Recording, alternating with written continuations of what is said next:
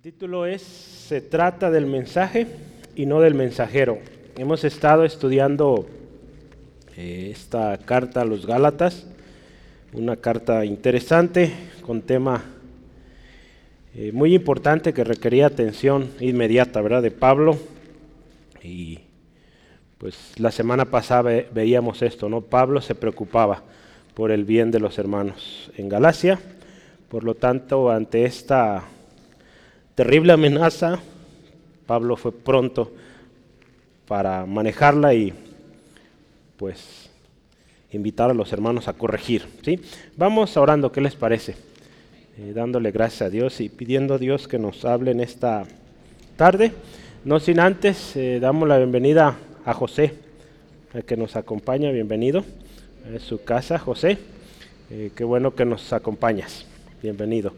Y pues damos gracias a Dios por su vida y por cada uno de nosotros los que estamos aquí. Que Dios nos hable, ¿sale? Dios, te damos gracias, te bendecimos, porque Señor, tú eres fiel. Hoy tu palabra, Señor, como cada día, nos enseña, nos ministra, Señor. Qué hermoso es poder contar con tal ayuda, con tal beneficio, Señor, de que vamos a tu palabra, pedimos la instrucción y tu Espíritu Santo abre nuestros ojos, abre nuestro entendimiento para comprender las verdades que tú tienes hoy para nosotros, para nuestro contexto, nuestro tiempo. Gracias Dios porque así eres tú, tan personal, tan precioso, en el nombre de Cristo. Amén. Gloria a Dios. La palabra de Dios dice ahí, vamos a leer los versículos 6 al 10 de esta primer, segundo capítulo, perdón, de Gálatas. Dice así, pero de los que tenían reputación de ser algo, lo que hayan hecho o hayan sido en otro tiempo, nada me importa. Dios no hace acepción de personas. A mí, pues, los de reputación, nada me comunicaron. Antes, por el contrario, como vieron que me había sido encomendado el evangelio de la incircuncisión, como a Pedro el de la circuncisión, pues el que actuó en Pedro para el apostolado de la circuncisión, actuó también en mí para con los gentiles. Y reconociendo la gracia que me había sido dada, Jacobo, Cefas y Juan, que eran considerados como columnas, nos dieron a mí y a Bernabé la diestra en señal de compañerismo, para que nosotros fuésemos a los gentiles y ellos a la circuncisión. Solamente nos pidieron que nos acordásemos de los pobres, lo cual también procuré con diligencia hacer. ¿Sí? Mire, comenzamos la semana pasada eh, hablando del segundo viaje de Pablo a Jerusalén, ¿verdad? Con nuestro hermano Steve. Eh, hicimos ahí un recuento de los eh, al menos cinco viajes que podemos ahí obtener de Pablo a Jerusalén. Eh, vimos un poquito de los acompañantes. ¿Se acuerdan quiénes eran los acompañantes? Bernabé, Tito, ¿verdad? Eh, de los que hablamos, Bernabé, Tito, hablamos, no hablamos de Silas la semana pasada, ¿verdad? Bernabé, Tito son los que vienen aquí en, el texto, Braulio, ¿sí? Entonces, hablamos, qué, qué buenos compañeros, ¿verdad? Bernabé, un amigo el amigo de consolación, un buen amigo que eh, cuando todos rechazaban a Pablo, pues él dijo, vente, yo te presento. Y lo llevó y lo presentó, ¿verdad? Qué, qué bueno es tener amigos como esos, ¿verdad? Eh, hablamos de cuál era el motivo del viaje a Jerusalén. Eh, había un motivo principal y dice la palabra ahí, claro, una revelación, ¿verdad? No era que los apóstoles en Jerusalén hayan citado, ven Pablo, necesitamos que ponernos de acuerdo, lo que sea. No, había un motivo, revelación de Dios. Y algo interesante, había un problema, ¿verdad? el problema de la circuncisión. Esta doctrina que se estaba metiendo en las iglesias de Galacia y que se necesitaba pues eh, hablar de manera inmediata. Pablo se preocupaba por la iglesia por la reputación de la iglesia, porque la iglesia pues fuera de buen testimonio y que creciera, ¿sí? Que no volviera otra vez a esclavitud. Entonces acuérdense, hablábamos y cerrábamos, ¿verdad? La semana pasada. Somos portadores de luz. ¿verdad? Nosotros llevamos la luz de Cristo y es importante que entendamos esto. ¿verdad? No somos portadores de un yugo, ¿verdad? de una serie de reglamentos de que hace esto, esto y esto y esto y vas a ser salvo, no. ¿verdad? La gracia de Dios es tan grande, tan amplia, que si usted y yo creemos en Jesucristo como nuestro Señor Salvador, somos salvos, limpios, ¿sí? La sangre de Cristo nos limpia de todo pecado. Entonces, eh, no hay necesidad de seguir reglamentos, leyes para alcanzar esto. Entonces, eh, hoy yo quiero retomar esto y es continuidad. Seguimos con este asunto del viaje. Que como vemos, guiado por Dios, una revelación, Pablo llega a Jerusalén y pues es claro que quiere y desea tratar este tema de la circuncisión. Aquellos falsos hermanos eh, que están queriendo imponer esta eh, circuncisión, además de otras cosas de la ley, eh, a estos nuevos creyentes en Cristo. Imagínense, llegaban, sí está bien, has creído en Jesucristo, muy bien hecho, sí, Jesús el Salvador, pero también tienes que circuncidarte, tienes que cumplir esto, esto, esto y esto. Pobre gente, ¿verdad? Apenas si venían y ya les estaban cargando algo que dice Pablo ahí, ni siquiera ustedes o nuestros padres pudieron cumplir. ¿sí? Entonces, eh, Pablo presenta a los Gálatas eh, una carta y les da una serie de argumentos, cómo es que él ha manejado esta situación. Deja claro que su llamado a los gentiles, fíjese, a mí me gustaba cómo lo dice un autor, el llamado de Pablo a los gentiles es un paralelo al llamado de Pedro, Juan, Jacobo a los judíos, ¿no? Es un paralelo. Pablo a los gentiles, Pedro y los demás apóstoles a los judíos. Entonces un paralelo. Es interesante un llamado que Dios dio, ¿verdad? Cada uno en su área, en su región, pero es el mismo mensaje, Jesucristo. Sí, entonces por eso hoy el mensaje o el, título es, se trata del mensaje y no del mensajero. Vamos a pensar un poquito en esto en unos momentos, ¿no? Eh, muchas veces va a haber diferencias, ¿no? Eh, cuando usted y yo escuchamos un mensaje es importante conocer la palabra de Dios. Va a haber diferencias. Y es importante que consideremos bien el mensaje y cuáles son aquellas diferencias. ¿verdad? Eh, va a haber muchas diferencias que podríamos decir son irrelevantes. Quizá el estilo de música, eh, el tipo de adornos en las iglesias, son cosas irrelevantes que pues no representan nada en cuanto a nuestra salvación. Pero hay cosas que sí son relevantes y de las cuales tenemos que cuidar. Esto de la circuncisión, esto de querer imponer salvación por obras, concierne la salvación, por lo tanto es algo que tiene que arreglarse. ¿sí? Entonces tenemos que entender esto y, saber que a veces esas diferencias, vamos a verla ahorita en unos momentos, pero se llama adiáfora, Esta, este tipo de diferencias, es una palabra en plural, eh, se tratan de esas diferencias que no tienen ningún sentido. Y que a veces, fíjese, por diferencias como estas, hay división, hay discusiones, el otro día ahí en un grupo se armó la, la fiesta, ¿verdad? Sobre todo ahora en, en, Navidad, que si arbolito, que si luces, que si esto y que aquello. Se armó un relajo ahí tremendo. Entonces imagínense, eh, yo no me meto mejor en eso. Entonces son cosas irrelevantes que debemos considerar, claro, a la luz de la palabra y pedir al Señor nos guíe. Y si nos ha guiado en tantas cosas, ¿usted cree que no nos puede guiar en eso? ¿El Señor te agrada esto? ¿Sí o no? Y así. Sí, entonces a veces que nos gusta mucho la discusión, pero hoy vamos a meditar un poquito de que el mensaje es el importante, no el mensajero. Muchas veces cuando se pone atención, fíjese, en el mensajero hay problemas. Es causa de error, es causa de división, porque el hombre, hemos hablado de esto, es falible, o sea, falla. ¿sí? Entonces, si usted y yo ponemos nuestra confianza en el hombre, pues estamos perdidos. Pongamos nuestra confianza en Cristo, pongamos nuestra confianza en su palabra y aseguremos que cuando usted y yo compartimos palabra de Dios, compartamos palabra de Dios. Eh, y, y solo así, créame, va a tener efecto poderoso, porque usted estará llevando el mensaje, que es lo importante. Si no se acuerdan de su nombre, eh, de su rostro, qué bueno, que se acuerden de lo que dice la palabra, y eso es suficiente. ¿sí? Entonces vamos un poco adelante eh, con este tema, y yo quisiera eh, iniciar con esto. Dios no hace acepción de personas. Número uno, anote ahí, Dios no hace acepción de personas.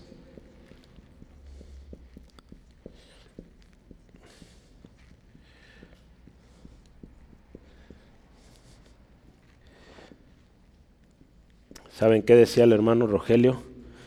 Él decía, yo creo que yo soy el favorito de Dios. Tú también. Entonces todos, todos somos los favoritos de Dios, ¿verdad? Dios no hace acepción de personas. Entonces está bien que digas, yo soy el favorito de Dios, pero tú también. Entonces, sí, yo solo no, todos, todos somos los favoritos de Dios. Y qué hermoso es que, que nuestro Dios así es. ¿sí? Voy a leerle una lectura aquí de un autor, este nombre está interesante, Manford George Gutzke, eh, ha de ser raíces de allá de Alemania probablemente, sí, Voy a leerle esto, dice así, ¿sabías que los hombres pueden ser prominentes y en realidad no ayudarte para nada? ¿Qué es prominente? alguien que sabe mucho, alguien que destaca, ¿sí? Hay hombres así muy destacados, pero no sirven para nada o no nos sirven de nada a nosotros. La verdad de cualquier mensaje no se basa en quien lo dice, sino en el efecto que produce. Debido a la tendencia humana a desear sobresalir, muchos queremos sobresalir, los hombres tienden a honrar a los que sobresalen. ¿sí? que una persona sea prominente o destacable no quiere decir que sea más cierto lo que dice él que otra persona humilde. ¿Estamos de acuerdo con eso? Muchas veces, verá, tenemos esa tendencia. No es que lo dijo el presidente, el gran líder, es ley, es verdad. No. Por eso, y más cuando estamos hablando de cosas de la palabra de Dios. Podrá ser la persona más instruida en la palabra de Dios, pero si va o dice algo en contra de lo que Dios dice aquí, pues no es digno de confianza. ¿sí? Entonces, pero hay esa tendencia en el ser humano a levantar a aquellos que destacan, aquellos que hablan bonito, que, eh, que de alguna manera han sobresalido. Entonces el hecho de tener posición no significa que todo lo que digas es verdad o es eh, lo correcto. Entonces Pablo había subido a Jerusalén a los que tenían cierta reputación. Sí dice eso, ¿verdad? A ver, véalo ahí en su Biblia. Pero de los que tenían reputación de ser algo, Pablo va a los que tienen reputación para hablarles del evangelio que él predicaba a los gentiles. ¿verdad? Lo puede ver ahí en el versículo 2 del capítulo 2 de Gálatas. Dice, pero se vi, perdón, subí según una revelación para no correr o haber corrido en vano. Expuse, se veía, esto veíamos la semana pasada, en privado, ¿qué dice ahí? A los que tenían cierta reputación. ¿Sí? el evangelio que predicaba. Entonces él fue, en ocasiones tendremos que dirigirnos a personas eh, de los que sobresalen o líderes para exponer un punto. Aquí Pablo, él está comenzando su ministerio, bueno, ya no tanto, ¿verdad? después de 14 años vino, entonces vino pero a exponer eh, la manera en cómo le predicaba a los gentiles. No porque le hayan requerido, ¿verdad? Fue la revelación, acuérdese. No vino Pablo a, Jerusalén porque hayan dicho, a ver Pablo, ven, queremos hablar contigo. No, ¿verdad? Ya lo vimos la semana pasada. Vino por revelación. Dios le dijo, ve. El obediente fue. Entonces, la expresión de Pablo aquí cuando la vemos, eh, a ver, véala conmigo, el versículo 6. Pero de los que tenían reputación de ser algo, vea, véalo. Si lo leemos así directo, lo que hayan sido en otro tiempo, nada me importa. Dios no hace excepción de personas. A mí, pues, de, las, eh, que, de los de reputación, nada nuevo me comunicaron. Si usted y yo vemos solo ese texto, ¿qué decimos? Ah, Pablo, ¿verdad? un poco arrogante con esas palabras. A mí no me importa lo que hayan sido antes. Dice, Dios no hace excepción de personas, así es. Pero otra vez, no me comunicaron nada. Lo podríamos ver un tanto arrogante, pero analizando el contexto y especialmente la razón de estos mensajes, de que no se trataba de una, un requerimiento, sino el Espíritu Santo moviendo a Pablo, podemos ver que se trata de que si él vino a este lugar, a Jerusalén, vino por revelación divina. Dios le dijo que fuera ahí, no el hombre. Por tanto, fíjese, no hay ninguna intención o requerimiento humano que pues tenga que Pablo reconocer. Ay, es que el gran apóstol Pedro me llamó. No, fue Dios quien le reveló. ¿Sí? Entonces, porque es importante acá, a veces, y es una tendencia, ya lo veíamos, a ver a los que sobresalen. Y era una de las cosas que estaba sucediendo en Galacia. Decían, es que no hemos visto que Pedro hable bien de ti, O, podríamos decirlo de esa manera. Es que no eres de los, de los doce. Usted ve, estaba, había gente ahí en Galacia que no reconocía el ministerio de Pablo. Entonces Pablo está diciendo, ¿saben qué? Mi ministerio, él tenía claro, viene del Señor. El Dios Padre, nuestro Señor Jesucristo, que me envió. ¿Sí? Él tenía claro quién y qué o para qué lo llamaron. Él sabía que su trabajo era válido. ¿Sí? Él sabía que su trabajo era válido delante de Dios y que no requería ninguna certificación o, avalúo humano. ¿Sí? Ahí en 2 Corintios, si me acompañan, 2 Corintios capítulo 12, versículo 11, dice así, fíjese cómo, cómo Pablo expresa, me he hecho un necio al gloriarme, vosotros me obligaste a ello, pues yo debía ser alabado por vosotros, porque nada he sido menor o menos que aquellos grandes apóstoles, aunque nada soy. Pablo sabe quién es, cuál es el poder, el efecto de su ministerio. ¿sí? Entonces, eh, es importante que entendamos usted y yo quién nos ha llamado. ¿Quién nos ha llamado y por qué nos llamó? Y estar seguros de eso, Que, eh, que no nos preocupe el tener un certificado, un doctorado, un esto, un aquello. Si el Señor nos llamó, Él respalda. Eh, sí son buenos, ¿verdad? Con esto no quiero decir que no estudie, claro que lo animo, estudie y estudie mucho, sirve mucho, nunca dejamos de aprender, eh, pero eso no va a representar, eh, digamos, la validez o el éxito en su ministerio. Lo que va a representar el éxito en su ministerio, en mi ministerio, nuestra relación con Dios. ¿Sí? Entonces, si usted y yo vivimos pegados a la fuente, pues de nosotros va a fluir mucha bendición, ¿sí?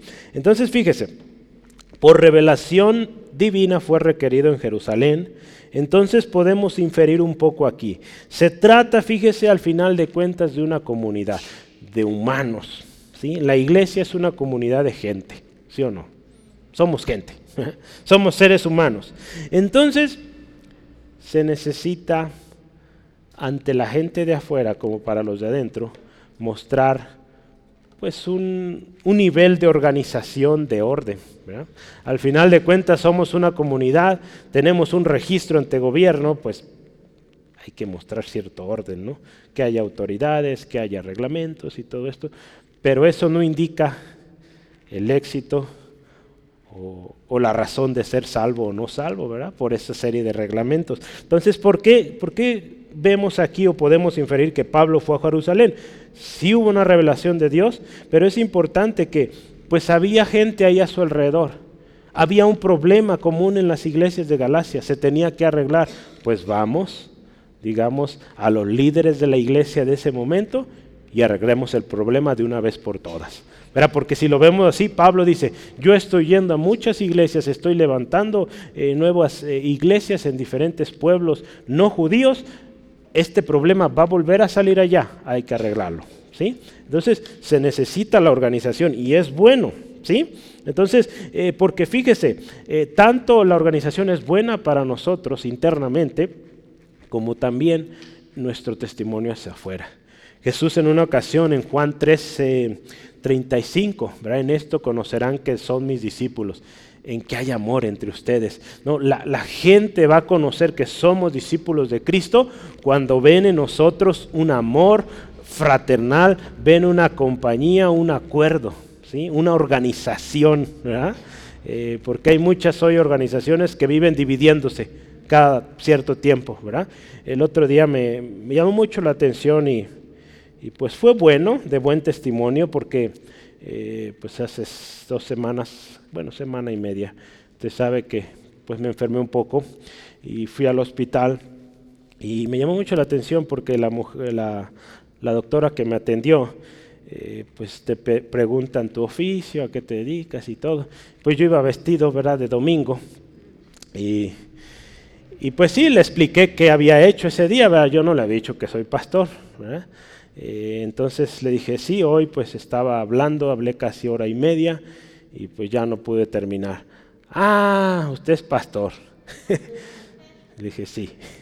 Eh, oh, muy, me dijo así, fíjese, muy bonita su religión, muy organizados. Vea, cómo nos ve esta, esta doctora, ¿no? Como gente organizada. Qué bueno, ¿no? Es un buen testimonio. Eh, ojalá fuera ese mismo testimonio en todos lados, ¿verdad? A veces.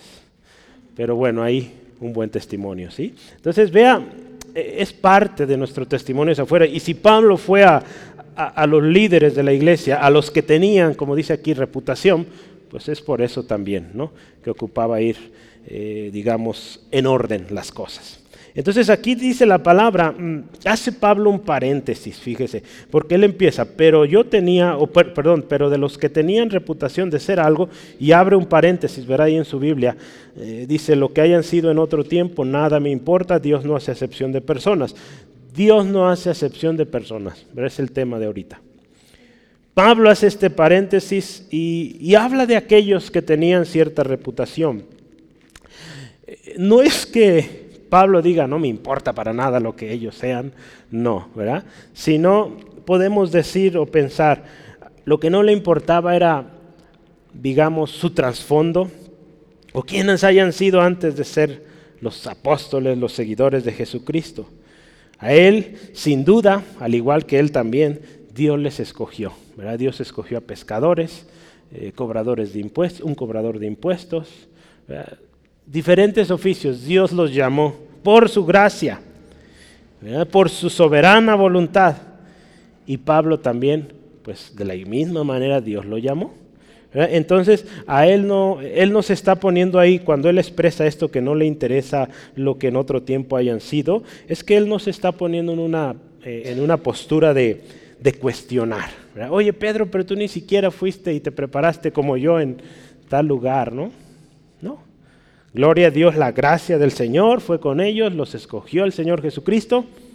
Aleluya. ¿sí? Y es su soberana voluntad. En la historia del centurión Cornelio, ¿se acuerdan? Pedro entendió esto, que Dios no hace excepción de personas. Si me acompaña en Hechos, Hechos capítulo 10, versículo 34 y 35. Pedro recibe esta revelación, ¿verdad? Y, tremendo lo que está sucediendo ahí con los gentiles. Pedro llega a esta conclusión. Hechos 10, 34 al 35. Entonces Pedro, abriendo la boca, dijo, en verdad comprendo que Dios no hace excepción de personas, sino que en toda nación se agrada del que le teme y hace justicia. ¿Sí? Pedro llegó a esta conclusión y dijo, entiendo ahora que Dios tiene esta gracia para todos. No hace excepción de personas. Pablo también lo predicaba. Cuando Pablo ministraba, él indicaba que cuando Dios emite su juicio y en aquel gran día, Dios es imparcial. ¿sí? Tanto para el judío como para el no judío o para el griego. Ahí en Romanos 2, si me acompaña, Romanos 2, 9 al 11. Vea esto, la palabra de Dios dice así, tribulación y angustia sobre todo ser humano que hace lo malo. Así es. Judío o griego, ¿sí? Sea lo que sea. Si hace lo malo, tribulación, angustia. Versículo 10. Pero gloria y honra y paz a todo el que hace lo bueno. ¿sí? Si haces lo bueno, pues bendición. ¿sí? Dice al judío primeramente y también al griego. ¿Y qué dice versículo 11? Porque Dios no hace acepción de personas. Así. Dios no hace distinción. Si delante de Dios, eh, hay un texto más que quiero que me acompañe, Efesios 6:9. Delante de Dios no hay distinción social o económica. que es muy rico tiene más oportunidades. No es así, gloria a Dios que no es así. Eh, si no, no estuviéramos ahí. Gloria a Dios, no se trata de distinción social, económica, no. Dios no hace acepción de personas, dice ahí, y vosotros, escuche esto, amos, hablando a los jefes, haced con ellos lo mismo, dejando las amenazas, sabiendo que el Señor de ellos, de los siervos, y vuestro, está en los cielos, y que para Él no hay acepción de personas. No es que tú eres de los jefes, tú eres de los trabajadores. No, ahí no hay distinción. Dios no hace distinción.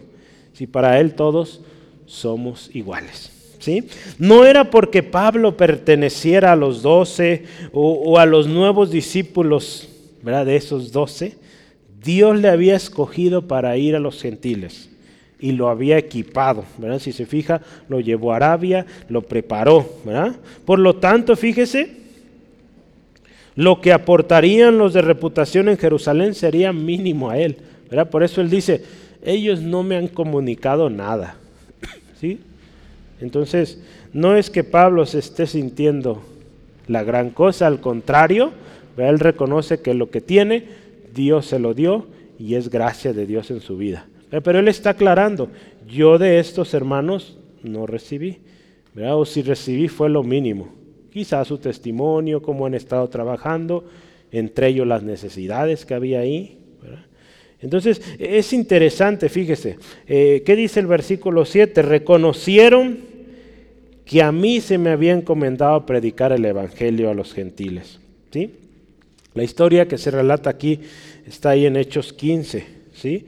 Eh, una discusión, ¿verdad? Estaban hablando de este tema de la circuncisión que al final llega a un acuerdo y eso es lo bonito, que cuando usted y yo eh, estamos eh, hablando o trabajando o sirviendo en el Espíritu, hay concuerdo, ¿no? Hay acuerdo. ¿Sí? A veces habrá diferencias de una cosa, maneras de pensar o de ver las cosas, pero cuando nos ponemos a orar, pedimos la dirección del Espíritu Santo, hay acuerdo. Esto sucedió aquí en, Hechos 15, si me acompaña. Vamos a leer parte de la historia porque, eh, digo, no hay tiempo para leerla toda, pero vamos a, Hechos 15, versículos, eh, vamos a empezar del 6, 6 al 14. Dice, y se reunieron los apóstoles y los ancianos para conocer de este asunto del que hemos venido hablando, ¿sí? De la circuncisión y, llevar la ley. Y después de mucha discusión, vean, discusión, Pedro se levantó y les dijo, varones hermanos, vosotros sabéis cómo ya hace algún tiempo que Dios escogió que los gentiles oyesen por mi boca la palabra del Evangelio y creyesen. Pablo está recordando lo que pasó en casa de Cornelio. Y Dios, que conoce los corazones, les dio testimonio, dándoles el Espíritu Santo, lo mismo que a nosotros. Y ninguna diferencia hizo entre nosotros y ellos, purificando por la fe sus corazones. Vea, por la fe, no por las leyes o la circuncisión. Ahora pues, ¿por qué tentáis a Dios poniendo sobre la cerviz de los discípulos un yugo que ni nuestros padres ni nosotros hemos podido llevar? Antes creemos que por la gracia del Señor Jesús seremos salvos de igual modo que ellos. Entonces toda la multitud cayó y oyeron a Bernabé y a Pablo que contaban cuán grandes señales y maravillas había hecho Dios por medio de ellos entre los gentiles. Y cuando ellos callaron, aquí vea esto, Jacobo respondió diciendo, varones hermanos, oídme. Simón ha contado cómo Dios visitó por primera vez a los gentiles para tomar de ellos pueblo para su nombre. Ahí está, entra eh, uno de los líderes de las columnas, dice ahí más adelante, lo vamos a ver, ¿no? Vea el versículo 19 al 20. Es la conclusión a la que llega Santiago. Dice ahí, o Jacobo, por lo cual yo juzgo que no se inquiete a los gentiles que se convierten a Dios, sino que se les escriba que se aparten de las contaminaciones de los ídolos, de fornicación, de ahogado y de sangre. Simple, Cosas comunes. 24 al 29, vamos a leer también. Por cuanto hemos oído, escuche esto, que algunos que han salido de nosotros, vea esto, esos falsos, de los cuales no dimos orden, os han inquietado con palabras, perturbando vuestras almas, mandando circuncidaros y guardar la ley. Nos ha parecido bien, habiendo llegado a un acuerdo, vea esto, elegir varones y enviar a vosotros con nuestros amados Bernabé y Pablo, hombres que han expuesto su vida por el nombre de nuestro Señor Jesucristo Así que enviamos a Judas y a Silas, los cuales de palabra os harán saber lo mismo. Escucha el 28. Porque ha parecido bien, vea, primero al Espíritu Santo, verá por eso la importancia, y a nosotros no imponeros ninguna carga más que estas cosas necesarias. Otra vez, que os abstengáis de lo sacrificado a los ídolos, de sangre, de ahogado y de fornicación, ¿verdad? de las cuales cosas si os guardéis, bien hacéis, pasadla bien. Os saludos cordiales. es la despedida de la carta. Entonces vea esto. Qué, especial eh, acuerdo, concordancia hay cuando el Espíritu Santo está ahí. El Espíritu Santo es clave. Había diferencia de carácter, eh, de culturas, audiencias, había griegos, no griegos, medios griegos, medios judíos, había de todo ahí. Pero cuando el Espíritu Santo entra ahí en acción, guía a todas las partes, llegan a un acuerdo. ¿Sí? Porque se trata de un mismo espíritu que está operando de manera, acuérdese, ordenada y siempre dando gloria a Dios. ¿sí? E, en diferentes instrumentos. ¿verdad? Cada uno de nosotros somos instrumentos en las manos de Dios, eh, de diferentes lugares, contextos, caracteres, maneras de ser, eh, de pensar, pero a todos, si estamos en el mismo espíritu, vamos a dar gloria a Dios. Sí, y va a haber acuerdo. Ahí en Primera de Corintios 12, eh, 13, si me acompaña por favor, Primera de Corintios 12, versículo 13, dice, porque por un solo espíritu, escuche esto, fuimos todos bautizados en un cuerpo, sean judíos o griegos, sean esclavos o libres, y a todos se nos dio a beber de un mismo espíritu. Entonces, no importa tu trasfondo, de dónde vengas, cómo vengas, si vienes a Cristo, crees en Jesucristo, el Espíritu Santo está en ti, estamos de acuerdo, podemos llegar a un acuerdo. ¿sí? Efesios 4 también, 5 al 7. Efesios 4, 5 al 7 dice, un Señor, una fe, un bautismo, un Dios, un Padre de todos, el cual es sobre todos y por todos y en todos. ¿sí? Pero a cada uno de nosotros fue dada la gracia conforme a la medida del don de Cristo. ¿Sí? Entonces dice ahí, tenemos cosas en común, lo esencial está en común. A cada uno se nos ha dado una gracia, un don, un ministerio, una habilidad, un área de influencia, ¿sí? Eh, una familia donde naciste, una colonia donde creciste. Gloria a Dios por eso, porque mucho de eso influyó para tu carácter, para tu forma de actuar, de presentarte. Gloria a Dios por eso, ¿sí? Pero si el Espíritu Santo está en ti, puedes y debes de vivir en acuerdo con el cuerpo de Cristo. ¿sí? Entendemos pues que cuando el Espíritu Santo está guiando, el mensaje sigue siendo el mismo. ¿sí? Aunque el mensajero cambie, si el mensaje, si el Espíritu Santo, perdón, está en una persona, el mensaje seguirá siendo el mismo. Y es por eso que hasta hoy usted y yo estamos aquí, porque ha sido el Espíritu Santo que ha guiado a hombres, mujeres fieles al Señor, pues el mensaje sigue siendo el mismo. Y ese mensaje es el mensaje de poder del cual hablaba Pablo, ¿no? No me avergüenzo del Evangelio, que es poder para salvación, ¿sí? Entonces, pues, no importando el mensajero o el medio como llegue, si el mensaje va guiado por el Espíritu, va a causar impacto en aquel lugar, ¿sí? Gloria a Dios, pues, vamos bien. Apenas vamos en la introducción. Bueno, no era la introducción, era el punto uno. El punto dos, vamos, número dos. Siempre pasa eso, en el primero me llevo casi todo el tiempo y ya los últimos son más cortitos. Voy a usar una frase que, que Pablo ahí mencionó. El que actuó en Pedro Lo estoy parafraseando, ¿eh? para que no digan.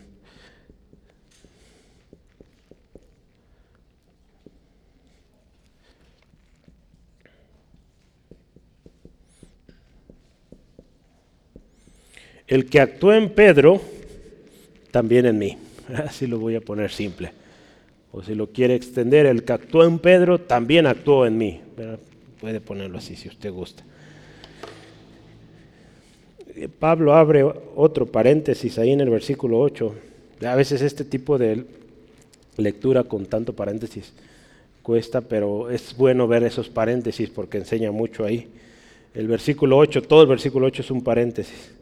¿Y qué dice ahí? El que actuó en Pedro para el apostolado a la circuncisión, actuó también a mí para la incircuncisión o para los gentiles.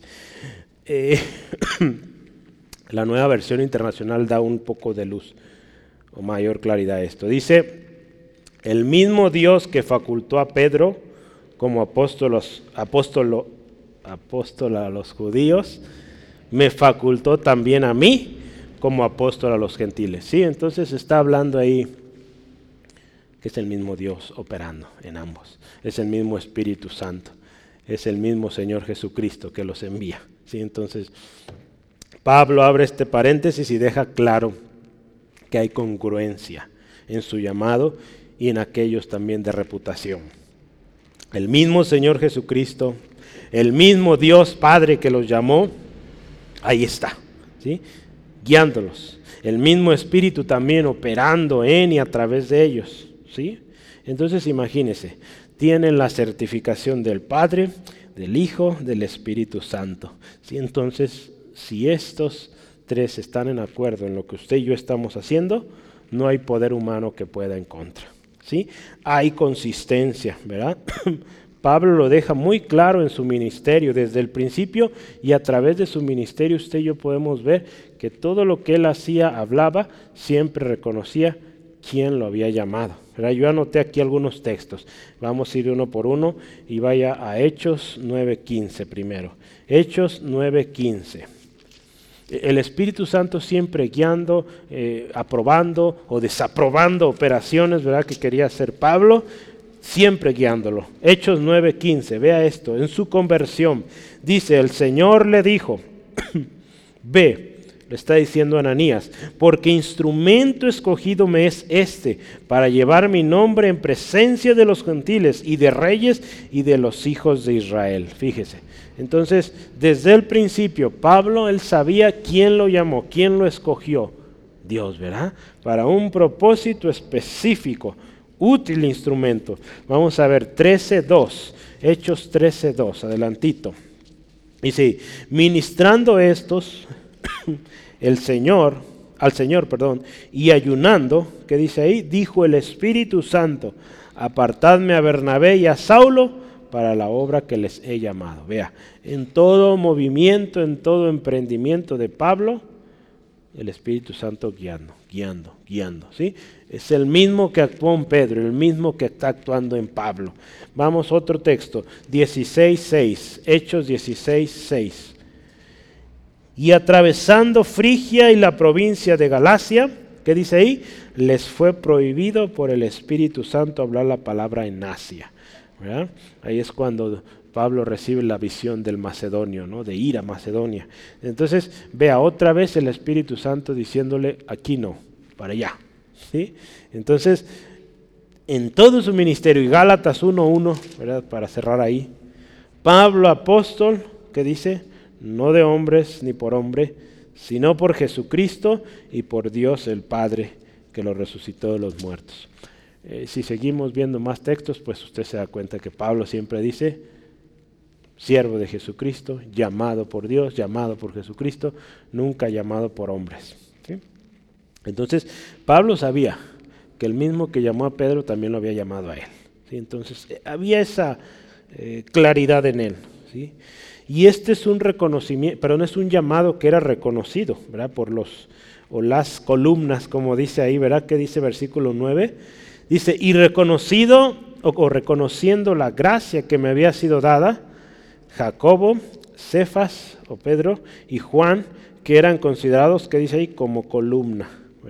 Los que eran considerados como los eh, líderes de ese tiempo de la iglesia en Jerusalén, lo reconocieron. ¿sí? Cuando Pedro, perdón, Pablo y Bernabé compartieron, dice ahí en, en Hechos 15, compartieron lo que Dios estaba haciendo, las maravillas, las señales que Dios estaba haciendo ahí en Jerusalén.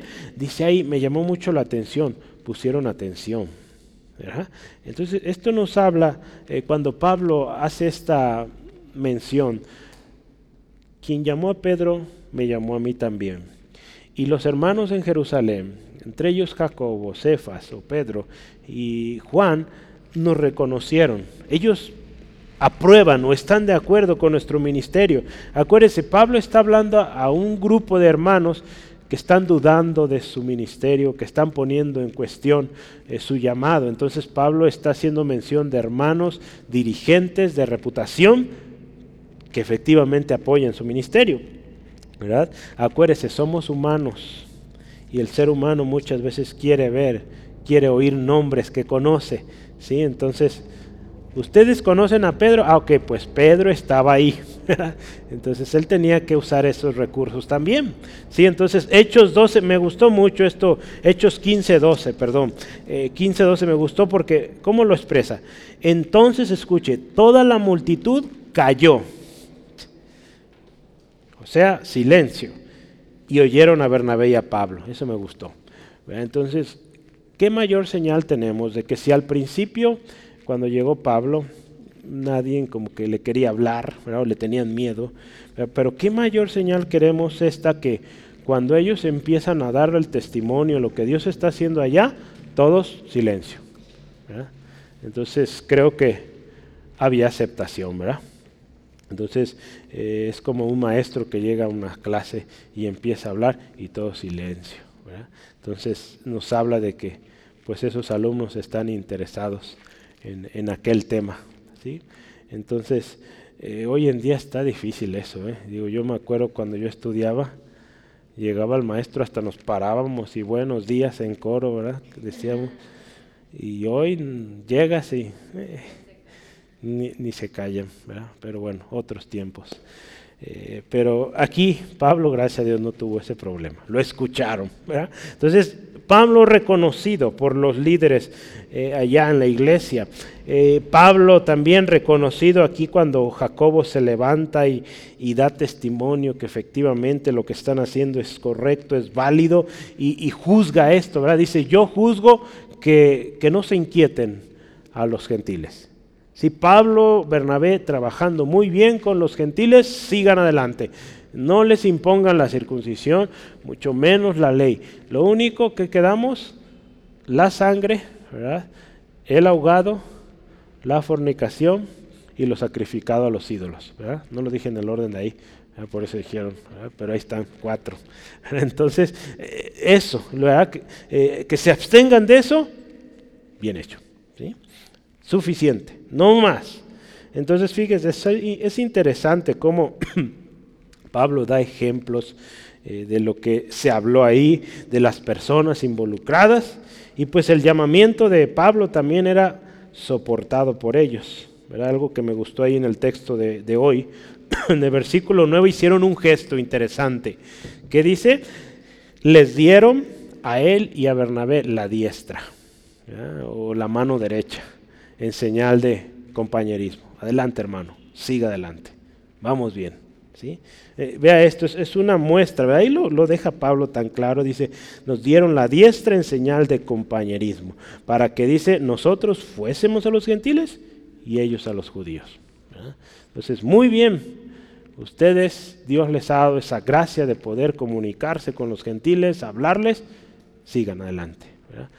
Muchas veces, hermano, hermano, usted y yo, tendremos la gracia para hablar a un grupo específico de personas y yo no voy a poder ir ahí.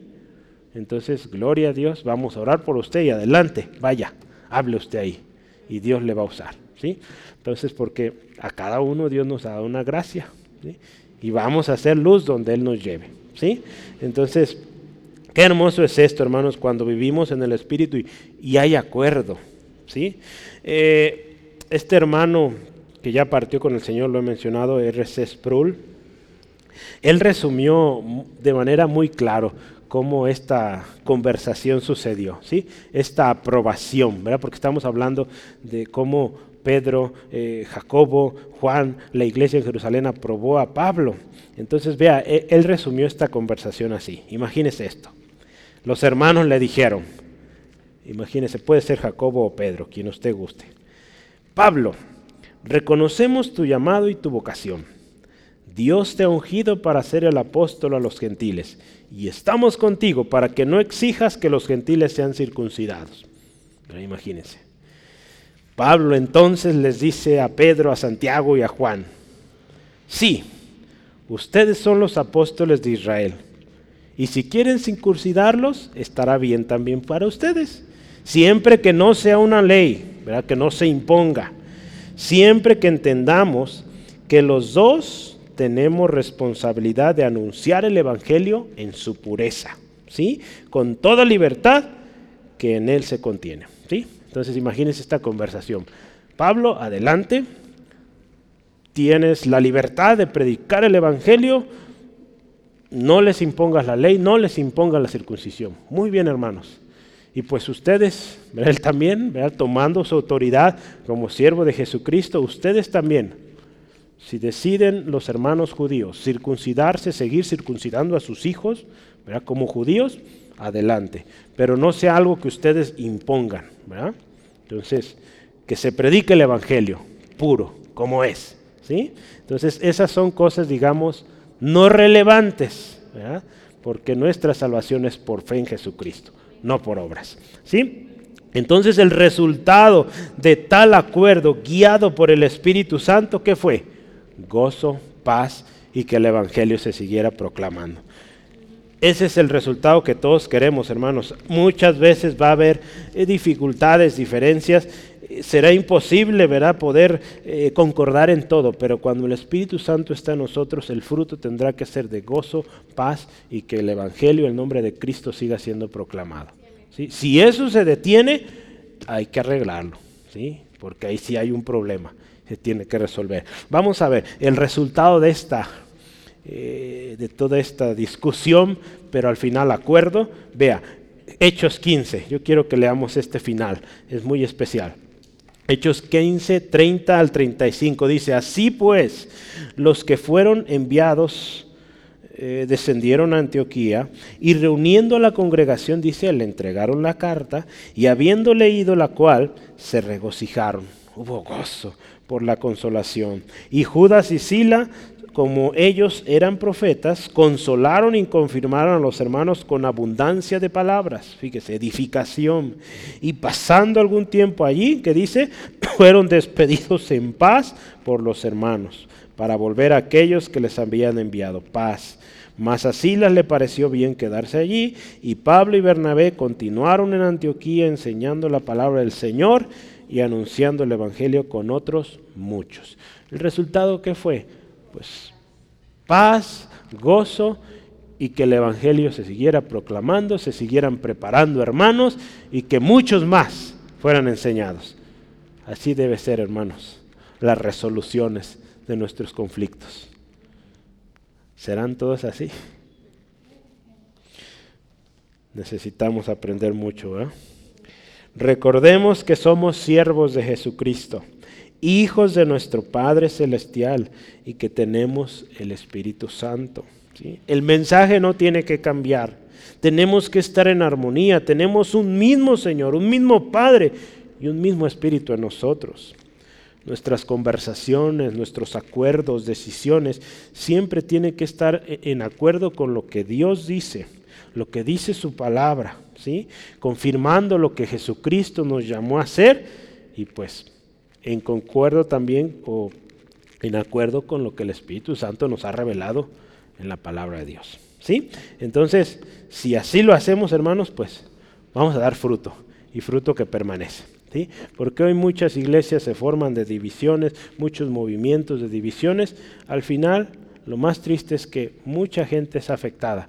Muchas almas, ¿verdad? Como veíamos la semana pasada, estos falsos que les gusta este tipo de temas, pues van con los débiles, con los nuevos.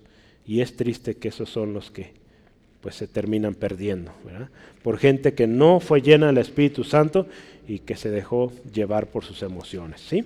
Vamos, número tres. Tres y último. Ocupados en lo importante.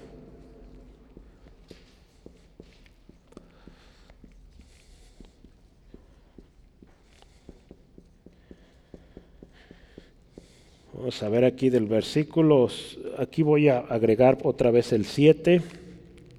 Vamos a volver a empezar, no, no se crea. 9b al 10. ¿no? Como ocupados en lo importante. ¿Qué es en lo que debemos estar ocupados? Pues número uno, y eh, lo que nos dice ahí el versículo 7. Antes, por el contrario, como vieron, que me había sido encomendado el Evangelio, esta es la parte, el Evangelio. Nos ha sido encomendado el Evangelio, para eso lo tenemos bien clarito en Marcos. Pero vamos a ver el de Mateo, Mateo 28, 19 al 20. Es un texto muy conocido, pero vea esto. Por tanto, id y haced discípulos a todas las naciones, bautizándolos en el nombre del Padre, del Hijo y del Espíritu Santo, enseñándoles que guarden todas las cosas que os he mandado. Y aquí que estoy con vosotros todos los días hasta el fin del mundo. Amén.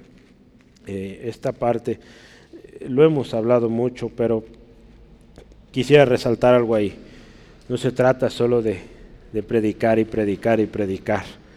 A veces hay un problema ahí, ¿verdad? porque la encomienda sí es predicar, pero dice enseñándolos, hacer discípulos. Hacer discípulos requiere tiempo, ¿sí? enseñarlos. Entonces, si solo se siembra y no se hace nada, pues por eso hay que estar preparados.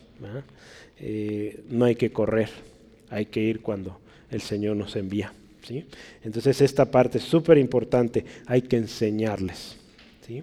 Entonces el mensaje, el Evangelio es algo que se nos ha encomendado.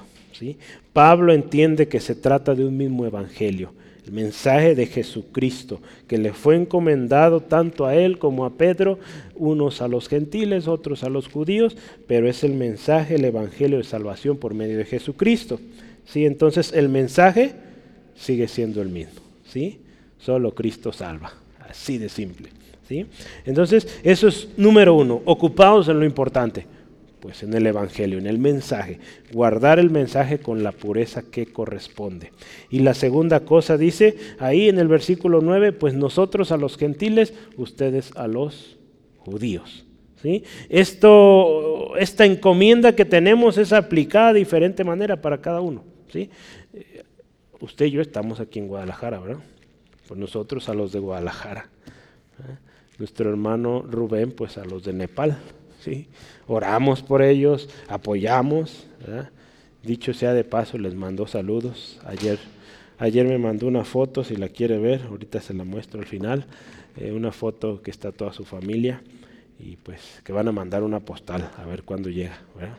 Entonces eh, están muy agradecidos por eh, su oración. Entonces, pero ellos allá, trabajando, nosotros acá. Gloria a Dios. Si un día el Señor nos llama allá, pues vamos a ir y a echarle ganas pero será el Señor quien nos llame. ¿sí? Entonces aquí dice este autor, eh, los apóstoles de Jerusalén aceptaron la validez de la misión de Pablo a los gentiles. Mira lo que les decía hace rato, viéndolo como un paralelo a ellos en su trabajo con los judíos. ¿Sí? Entonces, eh, el argumento que Pablo presenta aquí es que los apóstoles en Jerusalén aceptaban su mensaje. ¿sí? Él les está diciendo a los Gálatas, ¿saben qué? Miren, en Jerusalén los hermanos aceptan lo que yo estoy predicando y es genuino. ¿Sí? Y no hay razón para detenerlo ni ponerles carga innecesaria. Esta carga innecesaria usa una palabra que les mencioné hace rato y ahora la voy a anotar, una palabra en griego que es, vamos a anotarla aquí, primero en, en español,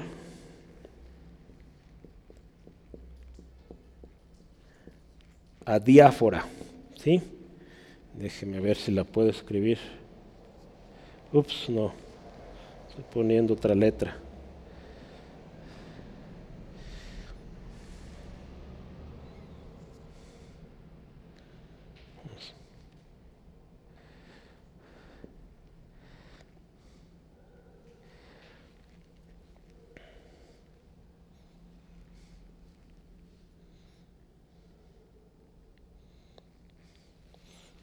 Le entendió eso. Adiáfora. ¿Adiáfora qué es? Es una palabra en, plural de, una, de otra palabra que es adiaforón, pero se refiere a una cosa que existe fuera de las categorías morales, algo que en sí mismo no se aprueba ni se condena. Adiáfora en términos simples es cosas indiferentes, o sea, cosas que no importan, que, si tú lo haces de esta manera, tú lo haces de esta otra, así sigue, no hay problema. ¿sí? No causemos división, no causemos discusión por eso. ¿sí? Entonces, no nos ocupemos en esto. Eso dejémoslo. ¿sí? Que si tocan con bajo, que si tocan con batería, que si no, están dando gloria a Dios, están alabando al Señor, gloria al Dios. ¿sí? Entonces, eh, nos vamos a gozar de una o de otra manera. ¿sí? Entonces, que eso no nos divida. ¿sí? Porque a veces, la mayoría de las divisiones es eso, adiófara, adi, otra vez, adiáfora, adiáfora hay un acento en la diáfora. ¿sí? A veces y en la mayoría de ocasiones es eso lo que divide y no debe ser así, son cosas irrelevantes. ¿Sí? Otra cosa que pidieron los hermanos acá a Pablo es acuérdense de los pobres. ¿sí? Los apóstoles de Jerusalén solo pidieron que se acordaran o recordaran de las necesidades las circunstancias de la iglesia en Jerusalén, dado que estaban en Jerusalén, el centro donde estaban los apóstoles, pues era donde la persecución estaba pues más intensa, mayor necesidad y pues Pablo, acuérdate de los hermanos acá. ¿Y qué dice Pablo? Con diligencia lo he hecho. Si usted ve sus viajes misioneros, siempre haciendo mención, voy porque voy a llevar ofrenda a los hermanos en Jerusalén. ¿Sí? Eh, hay un texto que me gusta mucho y es Hebreos 10, 24 al 25. Dice, y consideremos unos a otros para estimularnos al amor y a las buenas obras. ¿Sí? Y ahí este texto pues tiene que estar ahí pegado, no dejando de congregarnos, como algunos tienen por costumbre, sino exhortándonos y tanto más cuando veis que aquel día se acerca. ¿Sí? Entonces es parte de la iglesia congregarse, estimularse. Alguien que no está siendo parte de la iglesia, que no está asistiendo, pues no está teniendo esa estimulación de, cuerpo, ¿verdad? Cuerpo en Cristo. ¿Sí? Entonces, alguien que le dice, no, yo no necesito la iglesia, pues es otro mensaje el que trae, no es el de la palabra, porque se necesita, no necesitamos unos a otros. ¿Sí, amén? Gloria a Dios. Pablo entonces siempre eh, en sus cartas usted ve que él tomaba muy en serio esto de llevar ofrenda, acordarse de los hermanos en necesidad. ¿Sí? Entonces es algo que usted y yo también pues debemos considerar para estimularnos, para ver por el bien de nuestros hermanos, nuestras hermanas. ¿Sí? Voy a terminar con la conclusión aquí. Voy a leer este resumen, me gustó mucho y voy a leerlo. ¿sí? Hay mucho en este relato del significado para usted y yo como cristianos hoy, que vivimos en una sociedad pluralista y en muchas o en medio de muchas representaciones de cristianos o presentaciones de cristianos. Hoy en día usted sale a la calle y pregunta, ¿cuántos cristianos? Y puede haber varios manos, pero ¿cuáles hay? ¿O cuáles? ¿O qué tipos de cristianos, verdad? Hoy hablamos de estos falsos hermanos o judaizantes, que también de esos va a haber de muchos tipos, quienes, fíjese, están motivados por su propia agenda intentan conformar el Evangelio a su propia visión, sus propios propósitos. Los cristianos de hoy debemos ser perspicaces o debemos estar bien listos, hermanos, bien atentos, llenos del Espíritu Santo. Además, escuche esto, debemos discernir cómo varios asuntos prácticos e ideologías especulativas pueden distorsionar la verdad del Evangelio ya sea en nosotros o en los que nosotros ministramos, ¿verdad? Tenemos que estar atentos, Vamos a encontrar mucho a, diáfora, cosa que es irrelevante, pero va a haber cosas que son claves, centrales, que atentan contra la verdad del Evangelio, y ahí sí, con todo, ¿verdad? Como Pablo aquí. ¿sí? Entonces, pero los cristianos de hoy, dice también, deben de entender esto, que hay diferencias entre los cristianos verdaderos también. Y que estas diferencias, ¿verdad? Eh, se tratan mayormente de maneras de entender la logística de la redención o, o diversas cosas. Gálatas aquí 2, 1 al 10 nos da un muy buen ejemplo, un prototipo de cómo se reconoce las diferencias, la preocupación y se llega a una solución. ¿sí? Nos enseña de hecho algo también de cómo distinguir entre lo que realmente importa y las cosas de menor importancia. La adiáfora, ya menos me sale, la adiáfora. Entonces, cómo mantenerse firme y también dónde ceder o incluso cuándo desafiar a la gente y presionar, o cuándo ceder. Dar la mano y corresponder con expresiones de mutuo interés, ¿verdad? Que nos interesa nuestro hermano nuestra hermana, ¿verdad? Y cuando usted y yo si vamos a corregir algo, siempre con amor y con la intención de edificar, de que se corrija aquello que está deficiente, aquello que no está bien, ¿sí? Se trata, acuérdese otra vez, del mensaje y no del mensajero. Muchas de las distorsiones en el mensaje se han dado por poner atención al mensajero y no al mensaje. ¿sí? Entonces acuérdese, la palabra de Dios nos dice que lo escudriñemos todo. Examinarlo todo, retener lo bueno. Absteneos de toda especie de mal. Y el mismo Dios, escuche esto, de paz, os santifique por completo. Es Dios y todo vuestro ser, espíritu, alma y cuerpo sea guardado irreprensible para la venida del Señor Jesucristo. Entonces, si usted y yo examinamos todo, vamos a la luz de la palabra, pedimos la revelación del Espíritu, Dios va a seguir haciendo su obra en nosotros, santificándonos y llevándonos al propósito que Él tiene para usted, para mí. Entonces recordemos que Dios puede usar a cualquier persona. Dios no hace acepción de personas. ¿Sí? No juzguemos el mensaje por el mensajero. ¿sí? Vayamos a la palabra de Dios y pidamos al Espíritu Santo que nos dé entendimiento, que nos revele. ¿sí?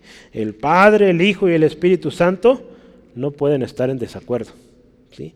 Por lo tanto, si alguien está siendo guiado por ellos, enviado por ellos, pues no nos podemos oponer. Recordemos que el mismo Espíritu que actúa en ti puede actuar en otros. No nos sintamos superiores. Se trata de una cosa y esta es predicar el Evangelio de Cristo. Entonces enfoquémonos en esto. Vivamos vidas de ejemplo dedicados al servicio de Dios, servicio de su obra. Padre, oremos, te damos gracias por tu palabra fiel, palabra verdadera, Señor. Damos gracias, Señor, porque hoy tu palabra nos enseña una vez más.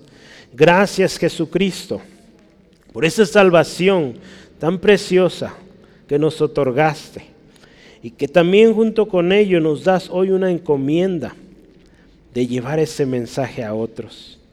Gracias Señor porque nos enseñas cada día. Y Señor, este año, a través de cada jueves, cada reunión que tuvimos en este lugar, tú nos enseñaste algo cada día, Señor. Señor, queremos ser hacedores Gracias Espíritu Santo por tu guianza, revelación en, en todos estos eh, estudios, Dios. Señor, hoy Señor, si en algún momento hemos permitido mensajes que no te agradan, mensajes, Señor, que no han sido validados por tu palabra y que por lo general son emocionalismos, o quizá imposiciones de cosas que nada tiene que ver con tu palabra. Señor, hoy pedimos perdón.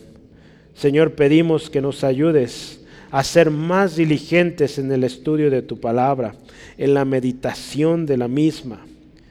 Señor, que lo que leemos, lo meditamos, lo volvemos a meditar. Señor, buscamos que tu Espíritu Santo nos revele y Señor, seamos prontos a hacer y compartir aquello que nos has enseñado. Señor, que llevemos un mensaje puro, limpio, Señor, de manera fiel compartamos, Dios. Gracias Espíritu Santo porque nos darás discernimiento también para identificar aquello que podremos permitir, pero también aquello que no debemos permitir y que debemos ser prontos para corregir, Señor. Danos la gracia para hacerlo, Señor. Y Señor, gracias por ese mensaje, mensaje poderoso que nos salvó y que ahora nos corresponde compartir, Señor.